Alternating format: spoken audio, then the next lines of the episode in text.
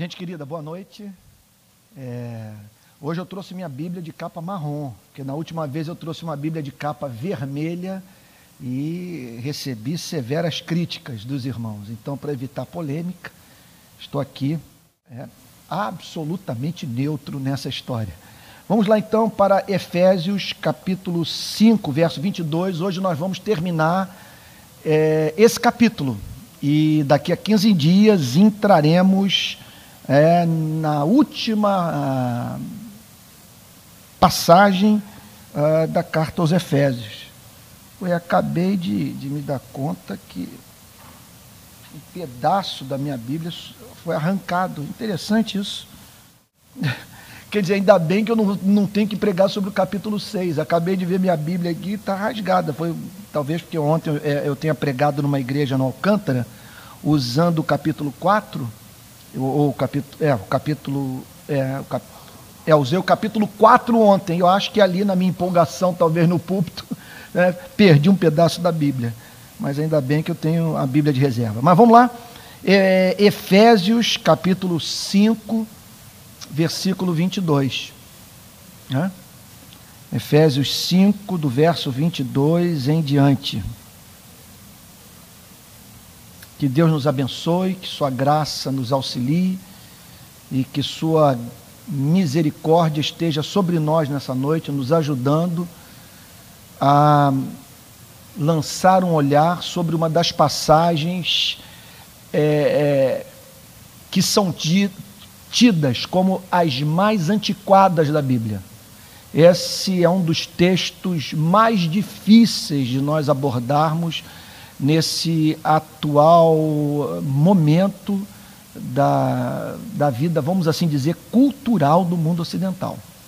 Mas vamos lá o texto expor as Sagradas Escrituras e assumir todas as consequências de uma exposição bíblica eh, fiel.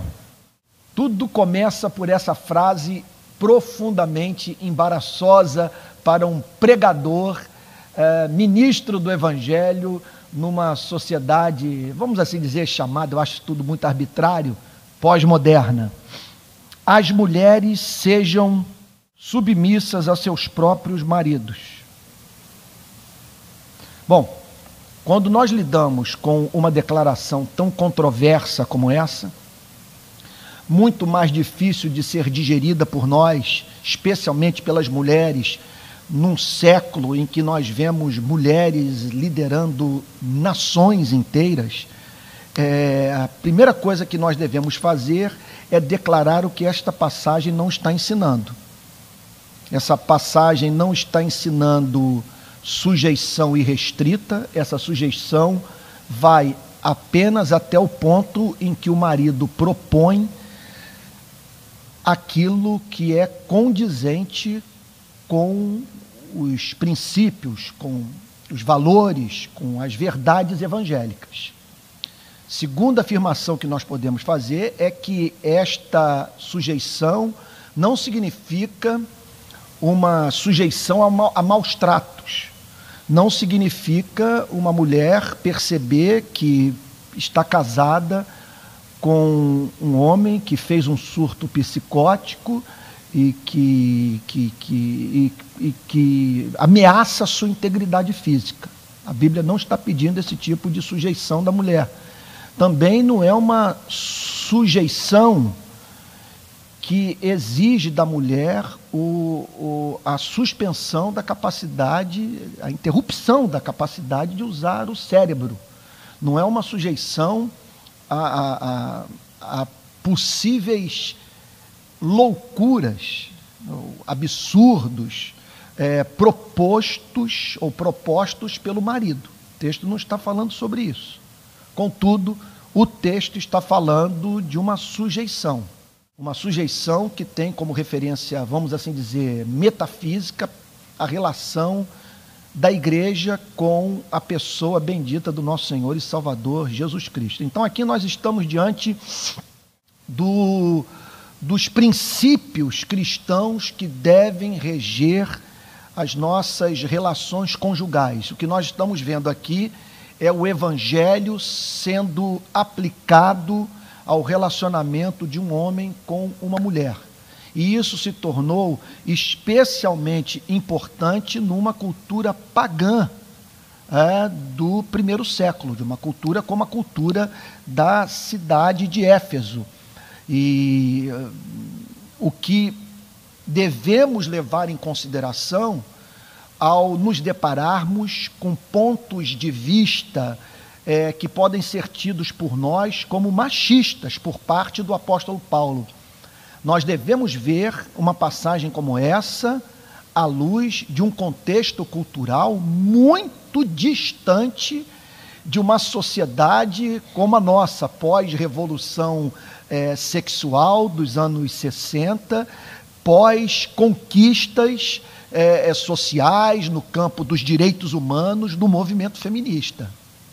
E poderíamos dizer pós até mesmo é, o, o, o aperfeiçoamento do ponto de vista ético sobre o tema, porque houve uma evolução nesse mundo caído.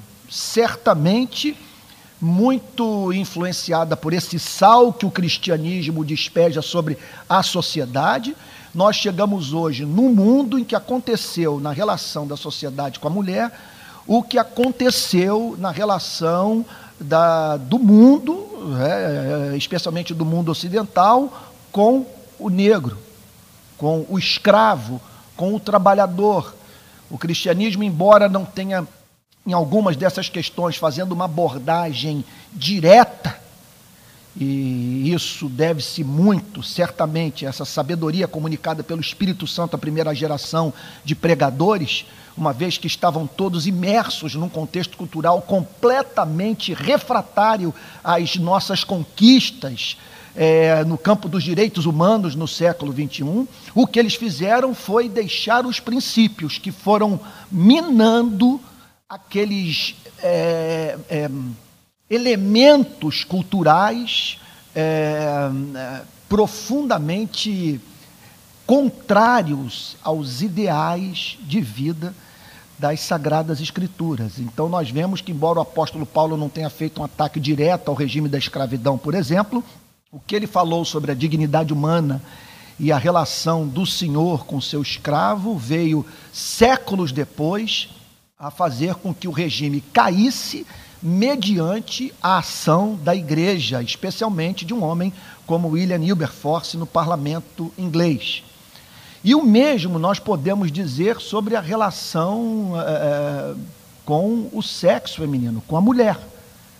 Nós chegamos hoje numa espécie de mundo profundamente diferente do mundo do primeiro século, isso em razão de uma passagem como essa, eu dei toda essa volta para dizer o seguinte: o apóstolo Paulo, ao fazer as declarações que nós encontramos nesse capítulo 5, demonstra uma grande independência de pensamento em relação à cultura do seu tempo.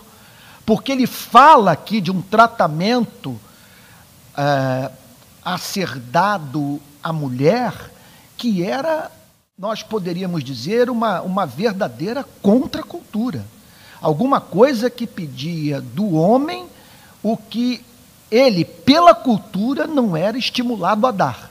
Como é difícil, né, gente, para a gente pregar sobre essas passagens nesses dias, porque temos que dar toda essa volta toda para dizer, é, e não podemos fugir do fato, que a Bíblia declara: as mulheres sejam submissas aos seus próprios maridos.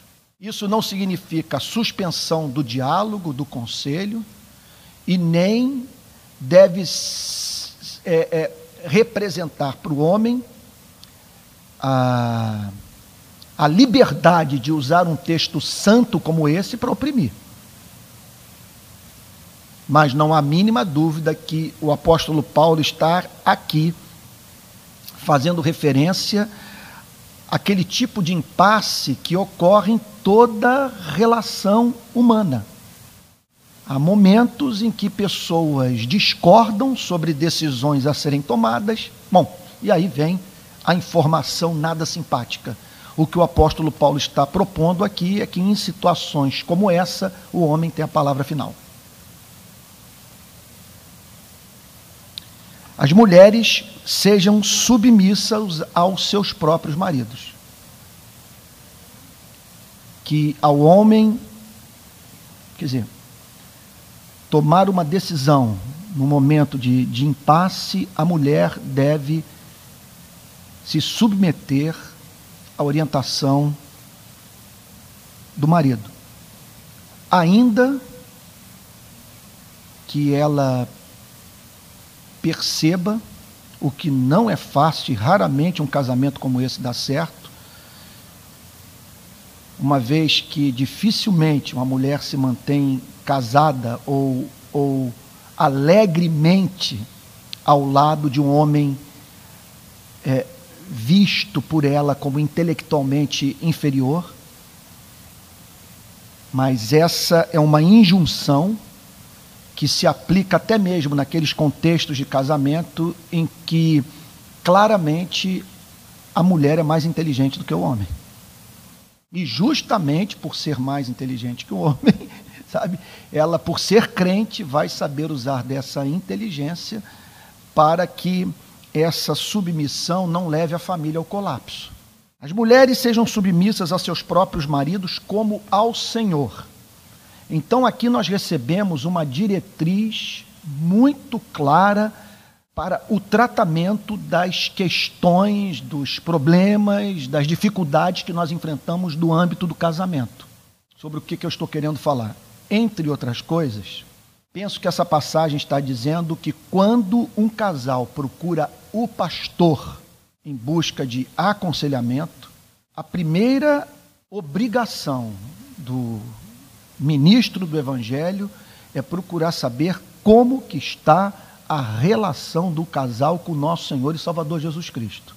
Nós não podemos deixar que o nosso chamado seja usurpado pelos psicólogos, como também nós não devemos deixar de cumprir o nosso chamado, que o nosso chamado também não é para usurpar o lugar dos psicólogos.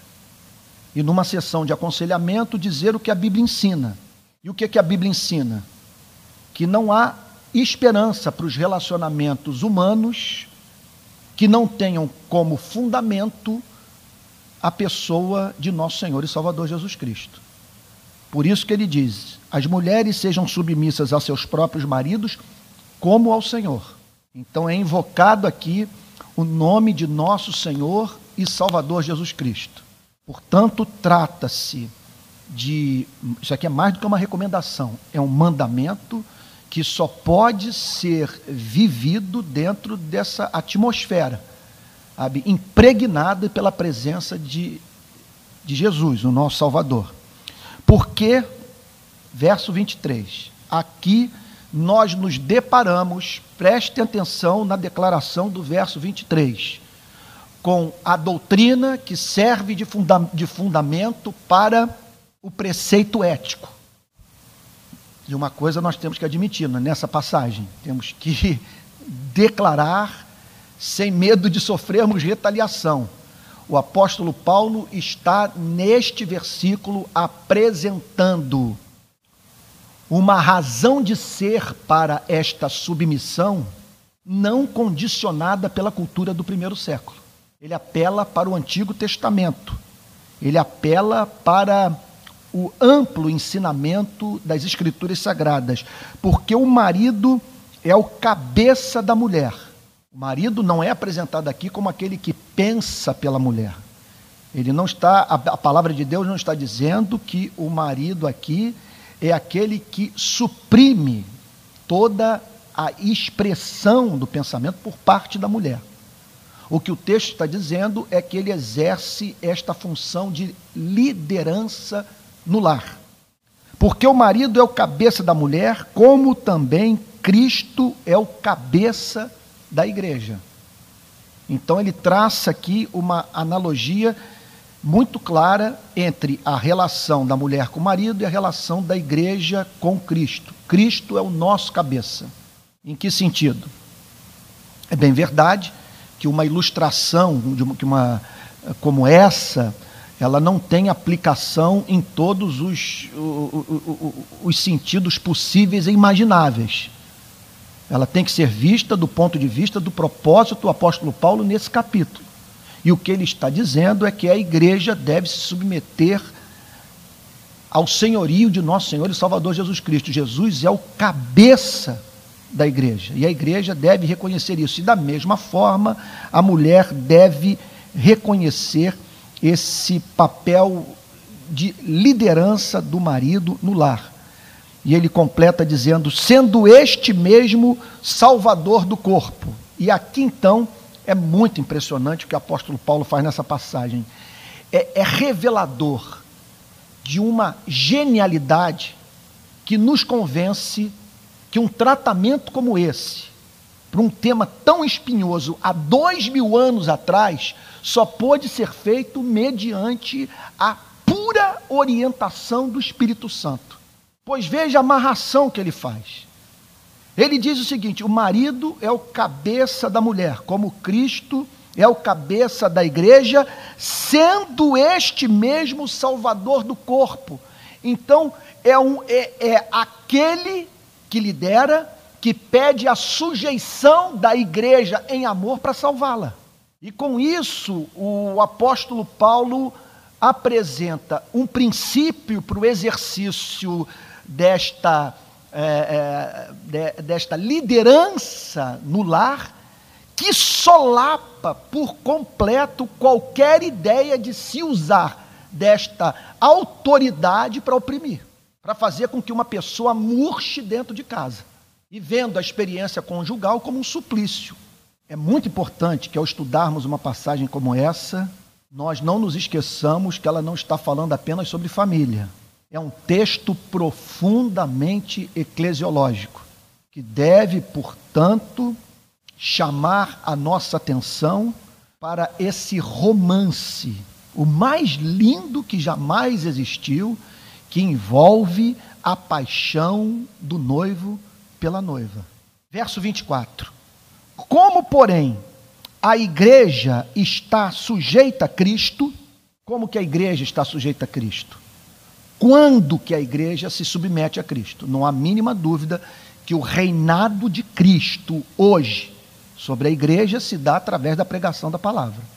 É assim que ele exerce o seu senhorio sobre a sua igreja. Como, porém, a igreja está sujeita a Cristo, assim também as mulheres sejam em tudo submissas a seus maridos. Então, não há mínima dúvida que quando nós nos deparamos com o padrão neotestamentário para a experiência conjugal, nós deveríamos ser muito criteriosos na escolha daquele com quem nós vamos nos casar. Porque a meta é essa e nós não podemos ser românticos quanto ao fato de que uma relação como essa, veja só, é uma relação que representa desafios considerados por nós sobre-humanos, tanto para a mulher quanto para o marido. Primeiro, a mulher se submeter ao marido. E segundo, o marido usar desta liderança para tratar da felicidade da mulher, para fazer pela mulher o que Cristo faz pela igreja.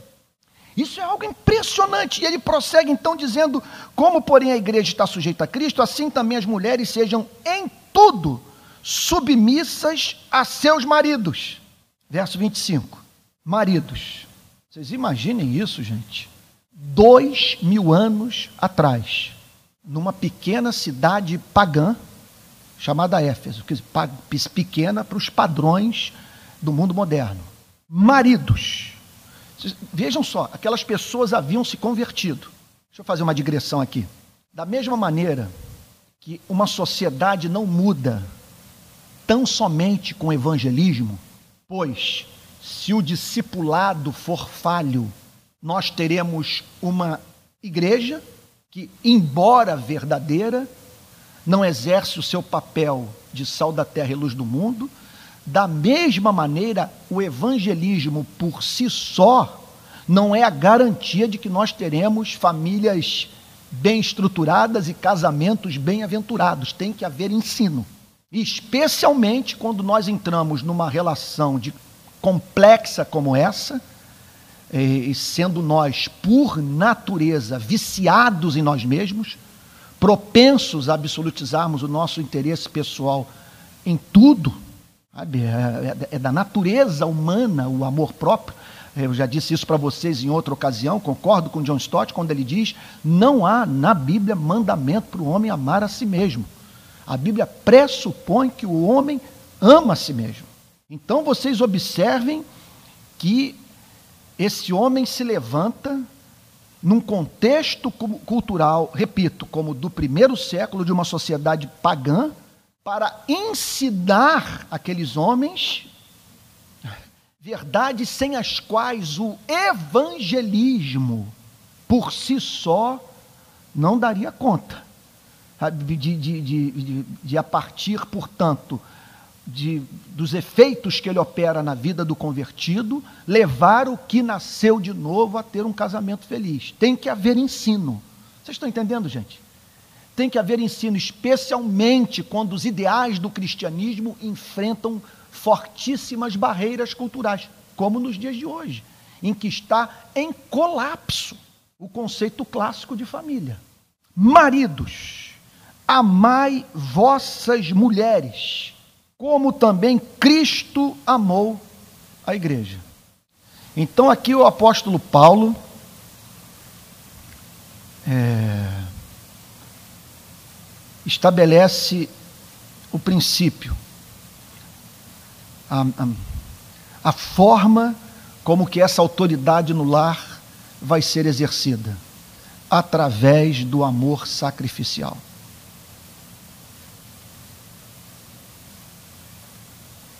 O que significa, portanto, que se este amor for real, este lugar de proeminência ocupado pelo homem no lar jamais vai exasperar a mulher. Me lembro de um dos sermões de Jonathan Edwards, em que ele se dedica ao tema céu, em que ele fala sobre a vida dos santos na eternidade. Aliás, tem uma obra-prima chamada O Destino o Descanso Eterno dos Santos, de Richard Baxter, em que ele fala sobre o céu e ele chama a igreja para separar diariamente tempo para pensar sobre o céu. E Jonathan Edwards, nesse sermão em que ele fala sobre a vida na glória, ele declara que o céu é um lugar onde não vai haver inveja. E por que não haverá inveja é, no céu? Porque o céu só será habitado por pessoas excelentes, por pessoas santas, por pessoas amáveis. Aí ele diz o seguinte: de tal maneira que, se porventura você vir alguém exercendo na glória uma posição de autoridade sobre você, esta pessoa, devido à sua excelência moral, será vista por você como alguém que é digno de ocupar a posição que ocupa, vamos assim dizer, na hierarquia celestial. O que ele está dizendo é o seguinte: é, é, que não é da natureza humana você invejar os excelentes, invejar os amáveis, invejar aqueles que usam é, do seu poder, da sua autoridade, da sua inteligência para lavar os pés das pessoas, para servi-las. Que isso causa assombro em nós. E o que o apóstolo Paulo está dizendo nesta passagem é que, justamente por este, por esta, este papel de liderança ser exercido por um homem que vivencia a experiência do amor sacrificial, esse casamento jamais levará a mulher é, a um quadro de depressão pelo simples fato de se sentir casada, não apenas como alguém intelectualmente inferior a ela, mas casado com, casada com déspota, como com alguém que não a entende, como alguém que não, como alguém que tão somente a usa. Maridos, amai vossas mulheres, como também Cristo amou a igreja e meu Deus. E o apóstolo Paulo, mais preciso do que isso é impossível. Ele vai direto ao ponto. Ele não dá margem a, a, sabe, a interpretações. sabe, do como aquela declaração ame e faça o que quiseres. Há muita verdade nessa declaração, mas para seres caídos como nós é muito importante, não poucas ocasiões, que apresentemos uma definição, uh, sabe, mais concreta e, e, específica sobre o significado de uma declaração como essa. Então o apóstolo Paulo aqui fala sobre amor sacrificial. Maridos, amai vossas mulheres, como também Cristo amou a igreja. E aí, então ele responde a seguinte pergunta: Como que Cristo amou a igreja? Resposta: E a si mesmo se entregou por ela.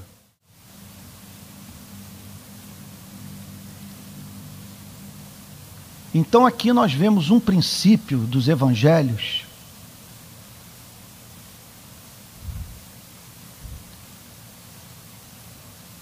que deve estar presente em todas as formas de relações humanas, declarado como princípio que deve estar presente especialmente no casamento. Que princípio é esse? Que o cristianismo nos chama para negarmos a nós mesmos. O cristianismo nos chama para nós morrermos a fim de que pessoas vivam através de nós. E o que o apóstolo Paulo declara é que quando o homem, que quando o homem toma a decisão de casar com uma mulher,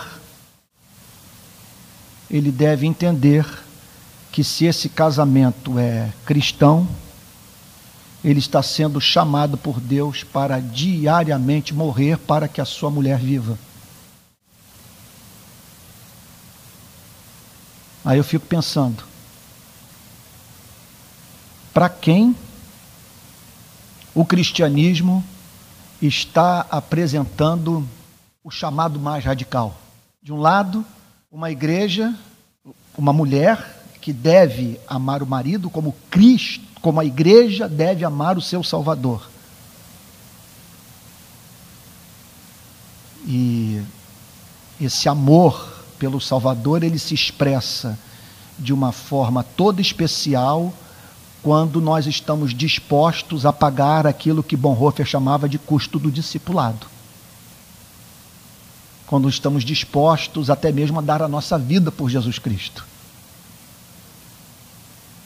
E o apóstolo Paulo apresenta este mesmo princípio, só que tendo sido posto em prática pela, pela referência absoluta do amor e o aplica ao homem. O amor de Cristo pela igreja o levou a dar sua vida por ela. Então, é uma amarração, é um negócio assim sensacional. Os dois são chamados para a doação pura. Os dois vêm, são chamados para verem os votos matrimoniais como um pacto de amor que tem como objetivo fazer o cônjuge feliz, emancipá-lo, aproximá-lo de Deus. Meu Pai! Mas ao mesmo tempo, os dois que, em razão desse chamado, terão que fazer muitas renúncias na sua vida, terão como força motriz da sujeição a este padrão de amor a compreensão do próprio amor que Jesus Cristo tem pela igreja, o que envolve o amor de Jesus Cristo pelo marido, o amor de Jesus Cristo pela mulher. Então são, estou falando do ideal, são duas pessoas apresentadas nesse texto pessoalmente resolvidas. Elas sabem que são amadas, que são donas do universo, porque tudo é nosso, porque nós estamos casados com Cristo. Levamos para Cristo, como diz Lutero, as nossas dívidas, e esse noivo bilhardário compartilhou conosco toda a sua riqueza.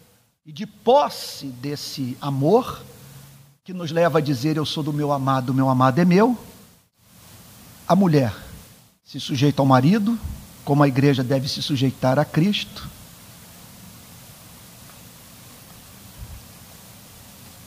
E o marido abre mão do que ama, se necessário for, para aproximar a sua mulher de Cristo.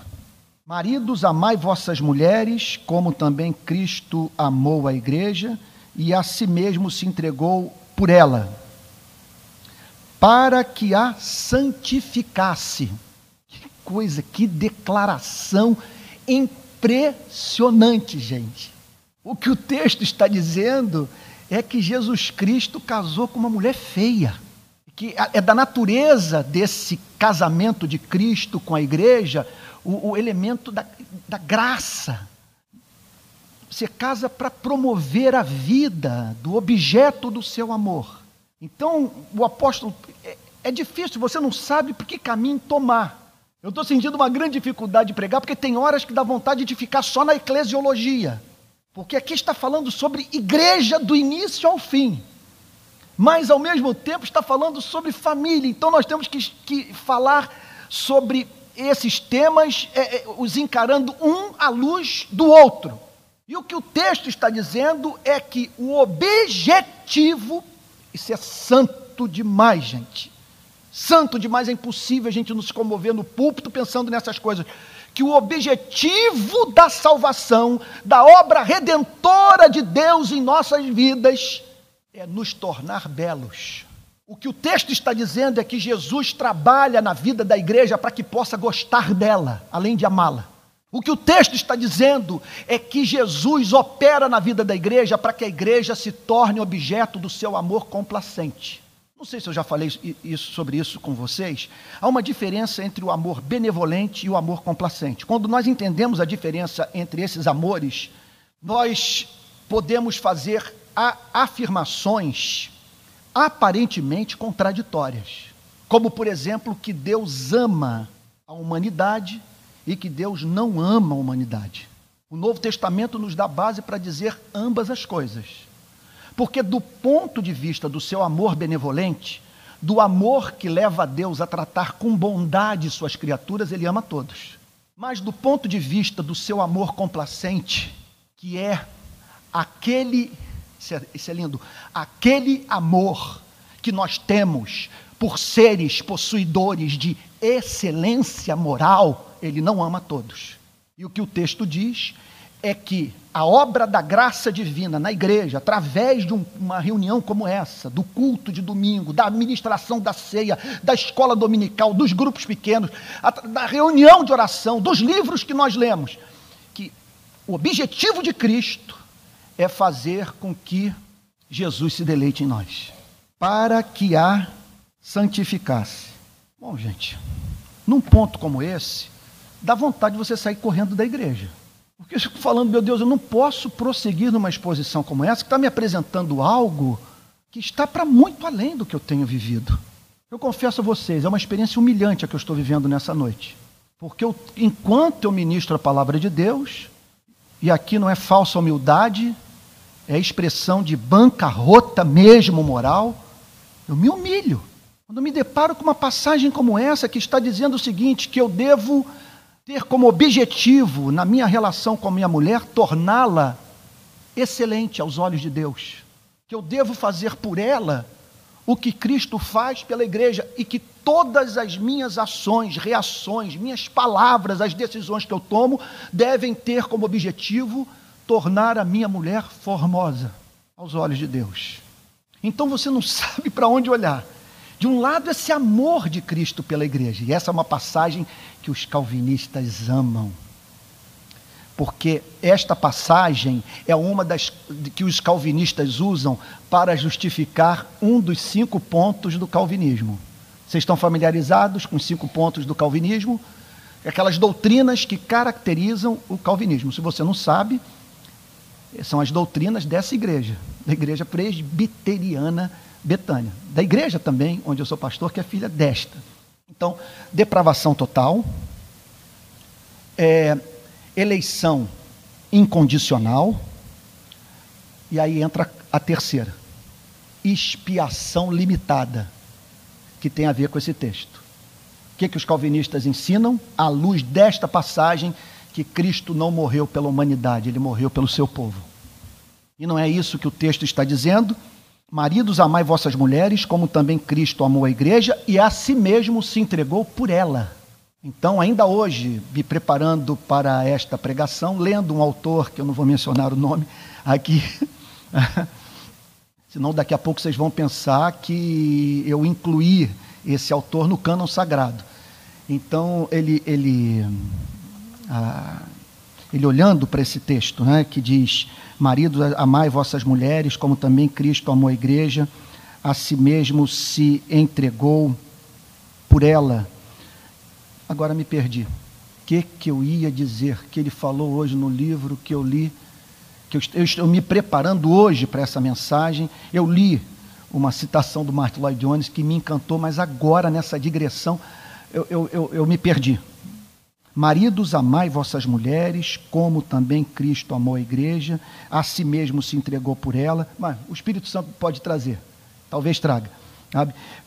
para que a santificasse. Portanto, esta é a obra de Deus na vida da igreja. Aliás, é isso. Estava falando sobre expiação limitada. Vamos lá. Isso. Não, não. Se entregou por ela. E qual é o comentário que o Martin Lloyd Jones faz sobre isso? Jesus Cristo se entregou por ela. Certo. Deus me socorreu. Ele usa uma frase clássica do calvinismo que diz o seguinte: a morte de Cristo na cruz é suficiente para a humanidade, mas só é eficiente na vida dos eleitos. É uma morte suficiente para perdoar os pecados de todos, mas só é eficiente na vida daqueles que o Pai entregou ao Filho para que o Filho morresse por eles. Então, observem que esse ideal de casamento trata-se de um chamado de Deus feito para pessoas que se sentem amadas. Porque quando ele fala sobre a igreja, ele está falando do marido e da mulher. Está falando de pessoas que já resolveram a questão da, das questões de sua vida. São pessoas que podem dizer: o principal fundamento da minha personalidade é o fato de que eu sou amado. O meu verdadeiro eu é um eu amado. E a partir disso, portanto, eu construo as minhas relações com base no princípio do amor sacrificial. Então, maridos, amai vossas mulheres, como também Cristo amou a igreja, a si mesmo se entregou por ela, para que a santificasse, tendo-a purificado por meio da lavagem de água pela palavra. Certamente aqui ele está falando sobre duas coisas.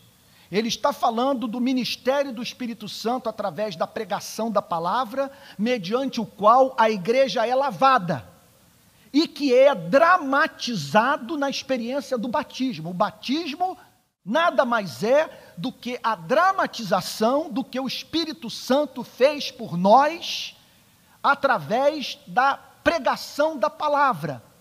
O Espírito Santo, através da pregação da palavra, nos lavou. E o que o texto está dizendo é que nada é mais útil para tornar a igreja bela aos olhos de Deus do que a lavagem da palavra. Não há mínima dúvida, gente, que não há encontro na agenda da Igreja Presbiteriana Betânia mais importante do que esses nos quais os pregadores pregam a Bíblia. O texto é claro. Ele não apresenta atalhos, não há um outro caminho. Não há espaço aqui para nós tentarmos reinventar a roda. A igreja se torna bela aos olhos de Deus, aos olhos de Deus, aos olhos do noivo, através da ministração da palavra. Às vezes, gente, eu confesso a vocês que quando eu estou pregando, ou quando vejo alguns pregadores exporem as Sagradas Escrituras, ao término do culto, a impressão que eu tenho é que a igreja tomou um banho, que, foi, que, que, que, que a igreja foi lavada pela palavra de Deus, que aquela igreja foi tornada mais excelente, mais amável, mais pura aos olhos do seu Criador. Então, para que a santificasse, tendo-a purificado por meio da lavagem de água pela palavra, para a apresentar a si mesmo. É interessante que na cerimônia de casamento, é, é, é, a gente vê isso, alguém trazendo a noiva para apresentar o noivo. Aqui o noivo é descrito como quem traz a noiva para apresentá-la a si mesmo. Olha que passagem linda! Para apresentar a si mesmo igreja gloriosa. Então aqui nós Prestem atenção no que a Bíblia está dizendo. Nós estamos diante de uma declaração absolutamente extraordinária.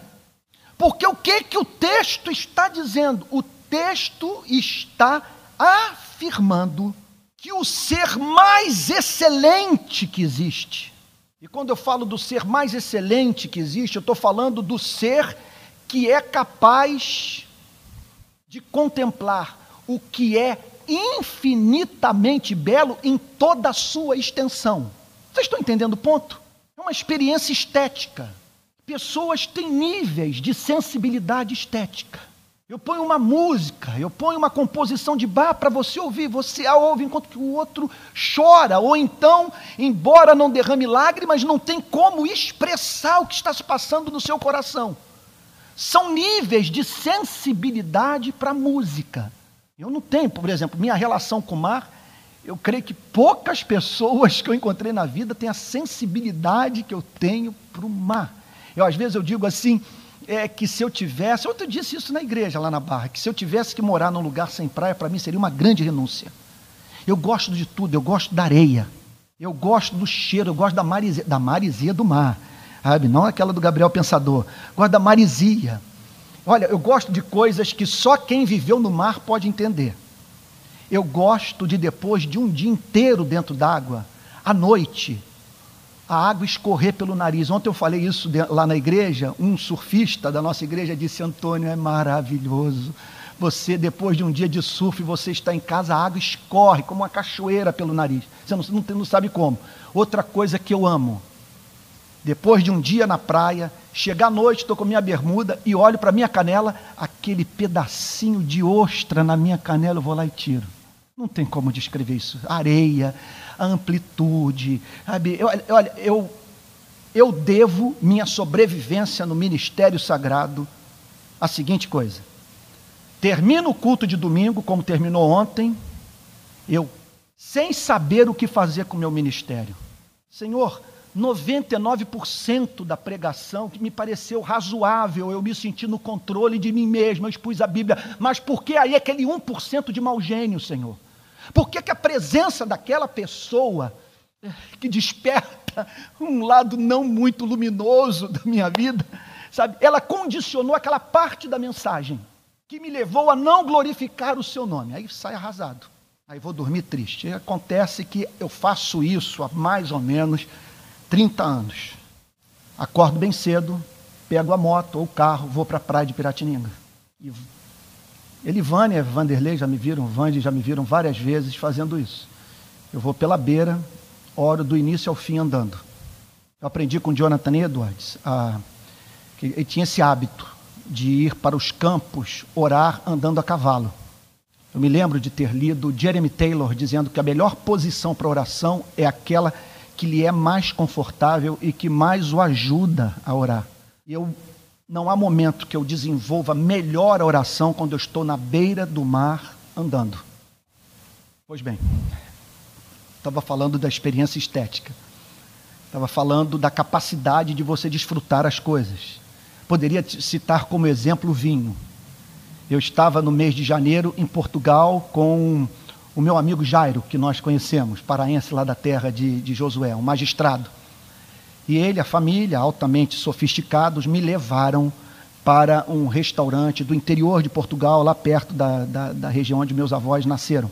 E aí então, chegou o dono do restaurante, trouxe uma garrafa de vinho e falou do gosto do vinho. Ele falou é, é, de alguma coisa, é, disse o seguinte: você não sente um gosto aveludado gosto aveludado, aveludado de vinho. Como é que é isso?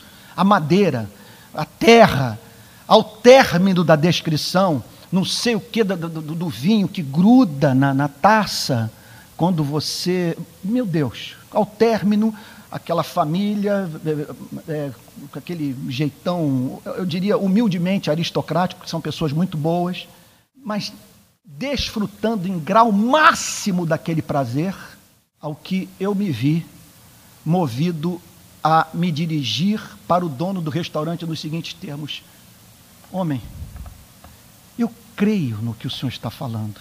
Agora, como ter esse prazer? Eu não consigo. Eu gostaria de estar participando desse momento com os meus amigos e desfrutando dessa joia rara. Mas como é que faz isso? Como é que, como chegar a esse ponto? Ele falou: "Não, é paciência, você pode chegar, todos podem chegar. Só que eu ainda não sou um iniciado.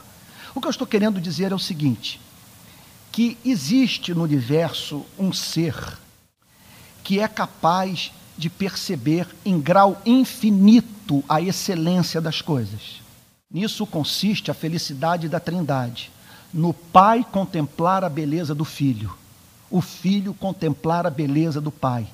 O padrão eterno do que é excelente sendo contemplado pelo ser mais sensível do universo. O que a Bíblia está dizendo é que vai chegar o momento que nós vamos alcançar essa tão sonhada visibilidade. Nós vamos nos tornar amáveis aos olhos do padrão absoluto do que é belo. Nós vamos nos tornar excelentes aos olhos de Deus. Olha o que o texto diz: para apresentar a si mesmo igreja gloriosa, Cristo amando a noiva com amor complacente, sem mácula, nem ruga. Vejam que coisa impressionante, gente. Nem coisa semelhante, porém santa e sem defeito. O que significará, portanto, que Deus está nesse momento através do Espírito, por meio do ministério da palavra, operando entre nós, para que nós nos tornemos igreja gloriosa, sem mácula, sem defeito, o que significará nós nos amarmos ardentemente e juntos ardentemente amarmos o nosso Criador. Então, notem que nós estamos, irmãos, pastores, amigos, presbíteros, nós estamos diante do maior vetor do Novo Testamento para todos os ministérios da igreja. Tudo tem que passar por essa meta. Até que ponto esta atividade contribui para que esta comunidade se torne amável aos olhos de Deus? Até que ponto esta atividade colabora para que esta igreja se torne mais bela aos olhos do Criador? E uma indicação é dada aqui pela palavra. Se nós queremos alcançar, se nós queremos alcançar essas metas, nós não podemos abrir mão em nenhuma re, re, reunião de expor esse livro. Porque a igreja é tornada bela através da lavagem de água pura pela palavra. Diria o seguinte: releve muita fraqueza na vida da sua igreja, se nela você pode encontrar um púlpito ungido, que tem conteúdo, no qual haja luz e fogo.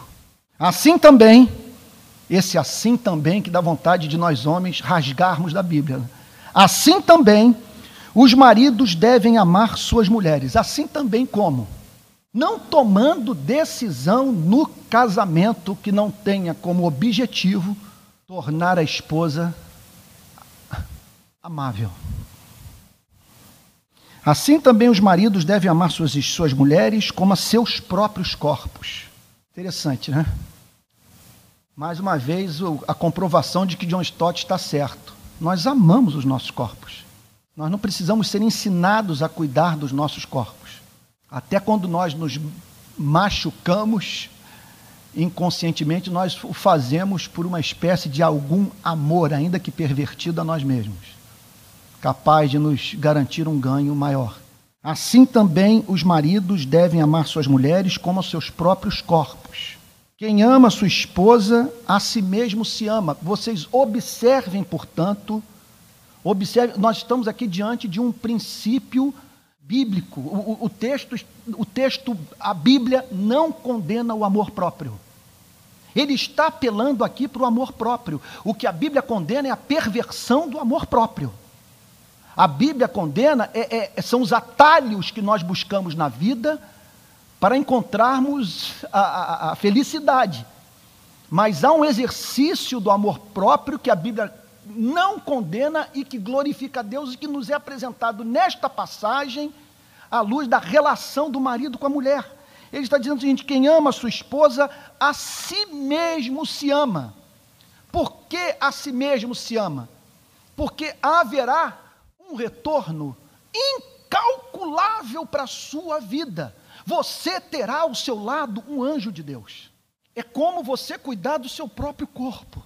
O grande beneficiado será você, porque você terá uma auxiliadora idônea, cabalmente idônea, através da sua dedicação em amor para, entre outras coisas, ajudá-lo a ver aquilo que você não consegue enxergar sozinho, ou servir de abraço de Deus para consolá-lo nas tribulações.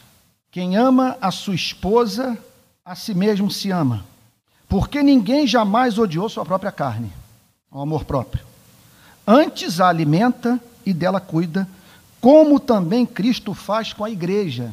É, é, é uma passagem, gente, mais uma vez me lembro da Dona Maria José. É, é, quanto mais você olha para o texto, é como uma, olhar para uma noite estrelada. Mais estrelas você vê. Quanto mais você medita, mais glória, mais verdade você observa nessa passagem extraordinária. Como também Cristo faz com a igreja. Com isso, você está preparado para a declaração santa, gloriosa? Com isso, o Novo Testamento está dizendo que Deus decretou, preste atenção, atrelar a sua, a sua felicidade à felicidade da igreja. Vocês estão entendendo o ponto? Não que ele precisasse fazê-lo, mas de, como Deus é felicidade eterna em si mesmo, desse transbordar de felicidade, o que ele faz? Ele, ele forma um povo para si, ao qual ele, ele atrela sua própria felicidade. De maneira que o Novo Testamento diz que ao cuidar da igreja, Cristo está cuidando de si mesmo, na medida que está cuidando do que ama, com amor infinito. Deixa eu abrir um parênteses aqui, fazer uma pausa. Gente, como que nós podemos ainda encontrar cristãos sem igreja, que menosprezam a igreja? Olha o lugar central da igreja nos propósitos de Deus. Olha, eu olho para uma passagem como essa, alguns podem ficar escandalizados comigo. Mas quando eu olho para uma passagem como essa, a conclusão que eu chego é o seguinte: não é heresia dizer que Deus governa o universo com o propósito de fazer sua igreja feliz. E que não há nada que Deus mais ame do que a igreja. E que servir a igreja é servir a noiva de Cristo. Porque ninguém jamais odiou a sua própria carne, antes alimenta e dela cuida, como também Cristo faz com a igreja. Porque somos membros do seu corpo. Não dá tempo para nós falarmos sobre isso. Meu, membro do seu corpo. Quer dizer, se somos membros do meu corpo, aqui vai. que coisa! Essa passagem só pode ter vindo do céu. Olha a amarração que ele faz. Ele continua falando sobre eclesiologia, ele está falando sobre eclesiologia, mas está falando sobre casamento. Porque se eu sou membro do corpo, eu estou então, a minha mulher é também. Se esse casamento é um casamento cristão. Aliás, vale a pena dizer que à luz de uma passagem como essa, um cristão procurar um não cristão para se casar é um completo absurdo, é um devaneio. E eu fico a pensar se diante de uma passagem como essa, um pastor pode se sentir livre para oficiar uma cerimônia de casamento entre um cristão e um não cristão, nos termos em que celebra um casamento entre pessoas que professam fé em nosso Senhor e Salvador Jesus Cristo. Eu diria o seguinte: que há elementos que devem constar nessa liturgia que não podem constar numa outra. Me lembro de um casamento que eu fiz no Copacabana Palace, e ao apresentar os votos, eu cometi um erro que eu nunca mais vou cometer na minha vida. Eu apresentei os votos para um casal, quer dizer, um de cuja conversão eu duvidava, e o outro cônjuge sem sinal de amor por Cristo. Ao apresentar os votos, eu pude perceber a expressão de angústia dos dois. Eles chegaram a, a suspirar quando eu chamei para dizerem sim para aquilo que só um nascido de novo pode dizer amém.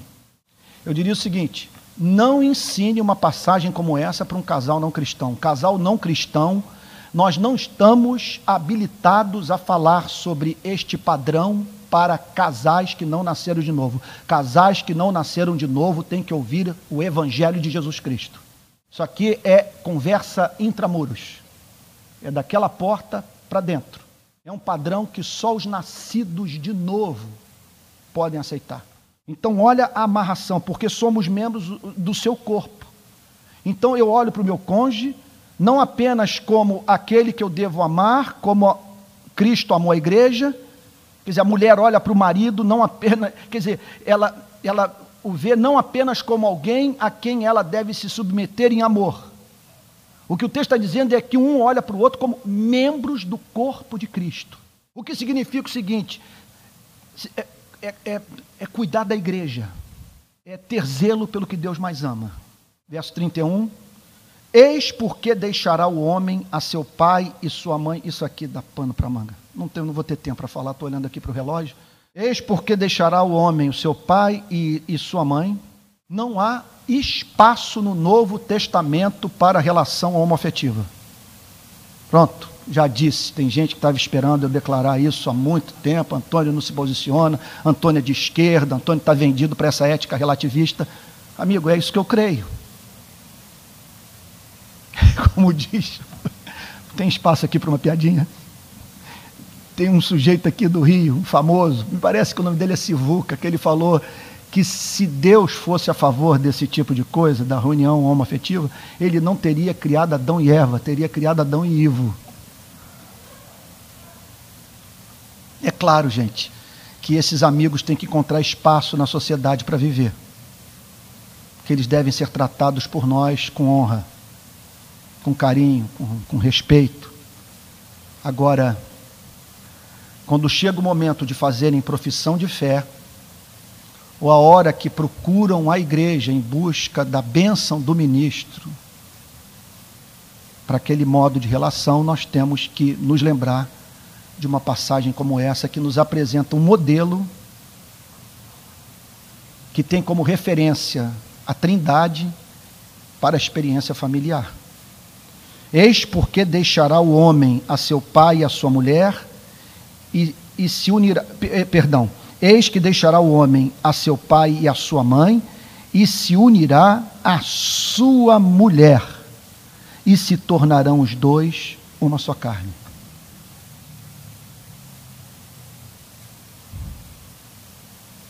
Daí a importância de nós orientarmos os que, os que vão se casar a procurarem se casar com aqueles com quem tem mais afinidade. Porque esse tipo de, de, de relação entre pessoas que, apesar de cristãs, têm gostos, interesses diametralmente opostos, e isto é possível é um desafio a mais.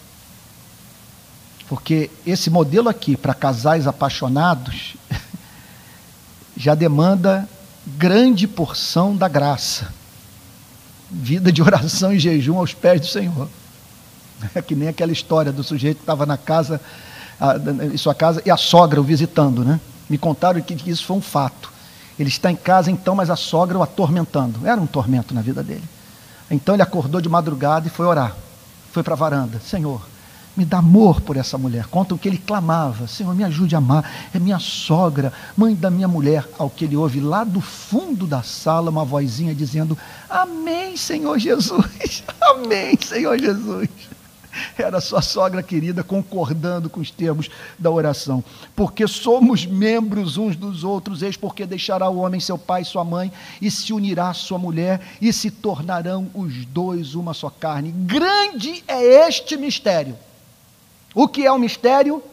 O mistério é uma verdade suprarracional. O mistério é uma verdade que o homem só pode conhecer mediante revelação. E que mistério é esse?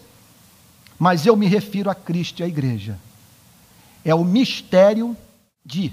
Essa ilustração não é minha, estou roubando. Plágio puro dos pregadores do passado, que dizem o seguinte: da mesma maneira que a mulher, e a palavra mulher no hebraico é aquela que saiu do varão, ela é a varoa porque saiu do varão. Da mesma maneira que a mulher saiu do homem, a igreja saiu de Cristo. Da mesma maneira, olha que coisa bonita que eu li. Da mesma maneira que o homem precisou dormir para que a mulher saísse do seu corpo, Cristo precisou também parar num sepulcro, a fim de que a igreja pudesse sair das suas feridas. E esse é o mistério. Que mistério é esse? é de Deus desejar de modo tão ardente um povo, como expressa nas Sagradas Escrituras. E aí o último versículo: Não obstante, vós, cada um de per si, também ame a sua própria esposa como a si mesmo, e a esposa respeite o marido. Bom, parece que nesse final o apóstolo Paulo está, está tratando das grandes tentações de ambos. A tentação da mulher de se comportar como Eva, que tomou a dianteira e decidiu sem consultar o marido. À luz de uma passagem como essa, isso é trágico para a família, para a igreja, para a sociedade. É um desarranjo numa célula fundamental para o funcionamento da igreja e da sociedade. E há uma tendência no marido de pensar na sua profissão, nas suas realizações pessoais, na, quer dizer, na sua reputação, na sua fama, na aquisição de poder e se esquecer da mulher. E aí o apóstolo Paulo então apresenta esse corretivo para ambos os cônjuges Cada um de vós, per si, também ame sua própria esposa como a si mesmo, e a esposa respeite o seu marido. Ontem, sábado, eu conversava com uma pessoa que disse a seguinte coisa para mim: Olha, eu conheci alguém que numa viagem, uma pessoa, figura pública, muito conhecida, deu um grande testemunho para mim de compromisso com Cristo. Eu falei: Como é que foi isso? Ele disse o seguinte: Nós estávamos viajando, esta pessoa, é, o seu marido e eu.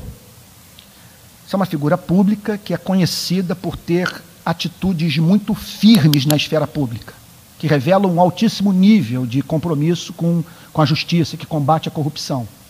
E nessa viagem, esse meu amigo testemunhou o marido desta pessoa, é, cristã, a cometer uma dessas violações que nós cometemos aí no trânsito, no estacionamento, alguma coisa assim que ele fez para facilitar ali a vida dos três naquela viagem. Só que ele o fez sem consultar a mulher. E por algum motivo a mulher percebeu o que havia acontecido. Era uma espécie de furar fila, sabe, escancarado. Quando ela percebeu o que havia ocorrido, ela virou-se para o seu marido e disse o seguinte: é por causa de, uma, de atitudes como essa que nós enfrentamos, esses escândalos de corrupção no nosso país, e o nosso país está encontra-se nesse atoleiro moral. Por causa que, que você fez, é transigindo dessa forma, sabe? Em, em, nas pequenas coisas que nós contaminamos, coisa do gênero, ela falou assim, né? não literalmente como eu estou te dizendo, mas esse foi o espírito da conversa, pelo que meu amigo falou. É por causa então dessa, dessa transi, transi, transigência, dessa condescendência que nós nos encontramos nesse atoleiro moral. Meu amigo virou-se para mim e disse o seguinte: Antônio, impressionante então o comportamento dela. Só que ele havia falado na presença de um outro. E tendo mencionado o nome da pessoa que, no seu modo de ver, havia dado, havia é, é, é, é, expressado um, um grande nível de compromisso com Cristo. Quando eu vi que o outro havia saído, eu me virei para ele e disse o seguinte: parceiro, Permita-me dizer uma coisa. A nossa irmã em Cristo, ela revelou um profundo nível de compromisso com a justiça. Ela só não deveria ter repreendido o marido na sua presença. Ter exposto e ter exposto aquele com quem ela vai para a cama do jeito que fez na sua presença. Ela poderia ter falado o que falou dentro de casa. é que o texto está dizendo que as mulheres respeitem o marido. Eu me lembro de ter lido uma vez uma frase, alguma coisa do tipo: Você cobra, você cobra que eu te ame, mas você não me dá motivo para que eu te estime. Então, é muito importante que as mulheres que esperam essa esta devoção do marido não os tratem como se fossem idiotas. E que os maridos que esperam ter em casa uma mulher com quem possam conversar durante a madrugada, precisam investir nelas, ajudando-as a, ajudando a participar da beleza de Cristo. Que Deus abençoe em nome de Jesus.